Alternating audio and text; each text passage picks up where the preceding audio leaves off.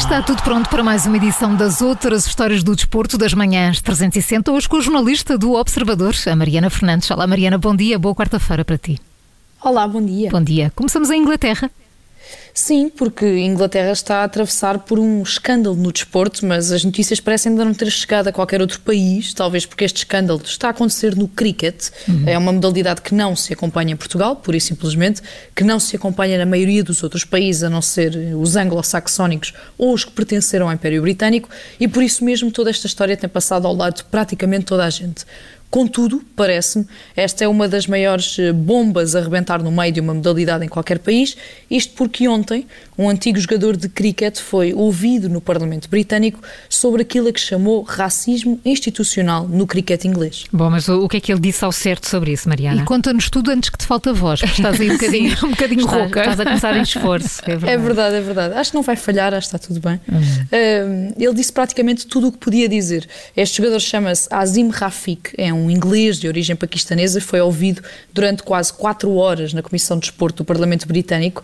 Azim contou histórias principalmente sobre o Yorkshire, o clube onde jogou quase 10 anos, mas insistiu sempre que queria que tudo fosse investigado enquanto um problema global e transversal do cricket e não apenas enquanto um problema deste clube em si.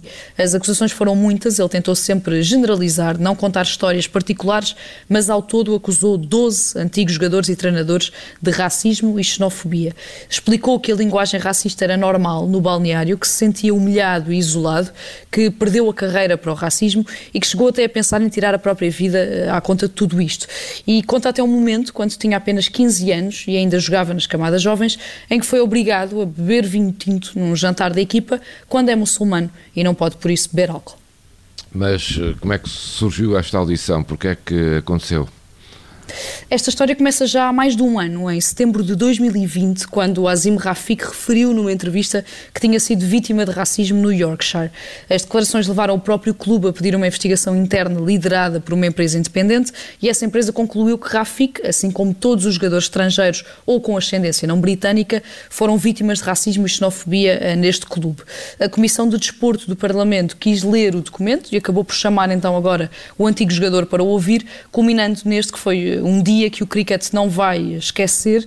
É um escândalo que ainda terá novos capítulos, uhum. que está claramente longe de terminar, mas que não tem tido qualquer impacto mediático fora do Reino Unido. E vamos só imaginar o que é que teria acontecido se tudo isto se tivesse passado no de futebol. Exatamente. Mas, e obrigada, Mariana, por estares a partilhar isto connosco e com os nossos ouvintes. De Inglaterra e, e do cricket passamos para o atletismo. Sim, com uma mudança de regras que era há muito esperada por um grupo eh, de atletas, o Comitê Olímpico Internacional anunciou ontem que vai renovar os regulamentos até aqui em vigor e garantir que deixa de ser obrigatório que as atletas transgênero que queiram competir em competições femininas tenham de baixar os níveis de testosterona recorrendo a processos químicos.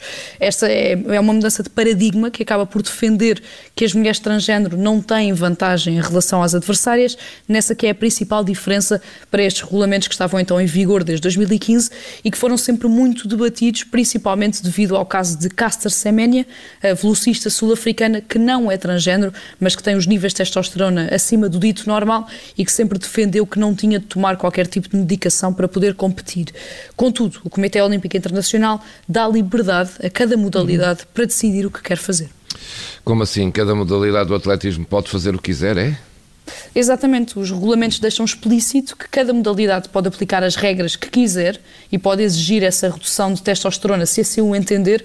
A World Athletics, por exemplo, a organização que regula o atletismo a nível mundial, já garantiu que não vai mudar regras nenhumas e que as mulheres transgênero terão de continuar a reduzir estes níveis com o recurso à medicação se quiserem competir. Foi um passo importante, obviamente, para o Comitê Olímpico, até porque abre a porta dos Jogos Olímpicos a todas estas atletas, mas foi um passo que peca por curto, por não conseguir criar unanimidade uhum. entre todos os lados. Mariana, e terminamos aqui ao lado, terminamos em Espanha. Sim, porque as jogadoras da Primeira Liga de Futebol Feminino de Espanha ameaçaram fazer greve se a Liga não se tornar profissional em breve. Este não é um assunto novo, há muito que as jogadoras espanholas exigem esta profissionalização e ela não aparece. O tema tem sido adiado pelo governo espanhol, pela própria Federação, que dá poucas ou nenhumas respostas sobre este caso. Certo é que centenas de jogadoras continuam sem ser profissionais.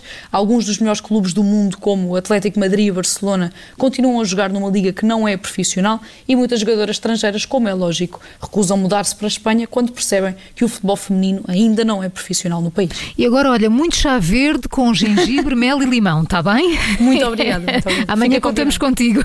A jornalista da editoria de desporto do Observador, Mariana Fernandes, com as outras histórias das manhãs 360. Amanhã mais para conhecermos as melhores, Mariana. Até amanhã. Obrigada, até amanhã.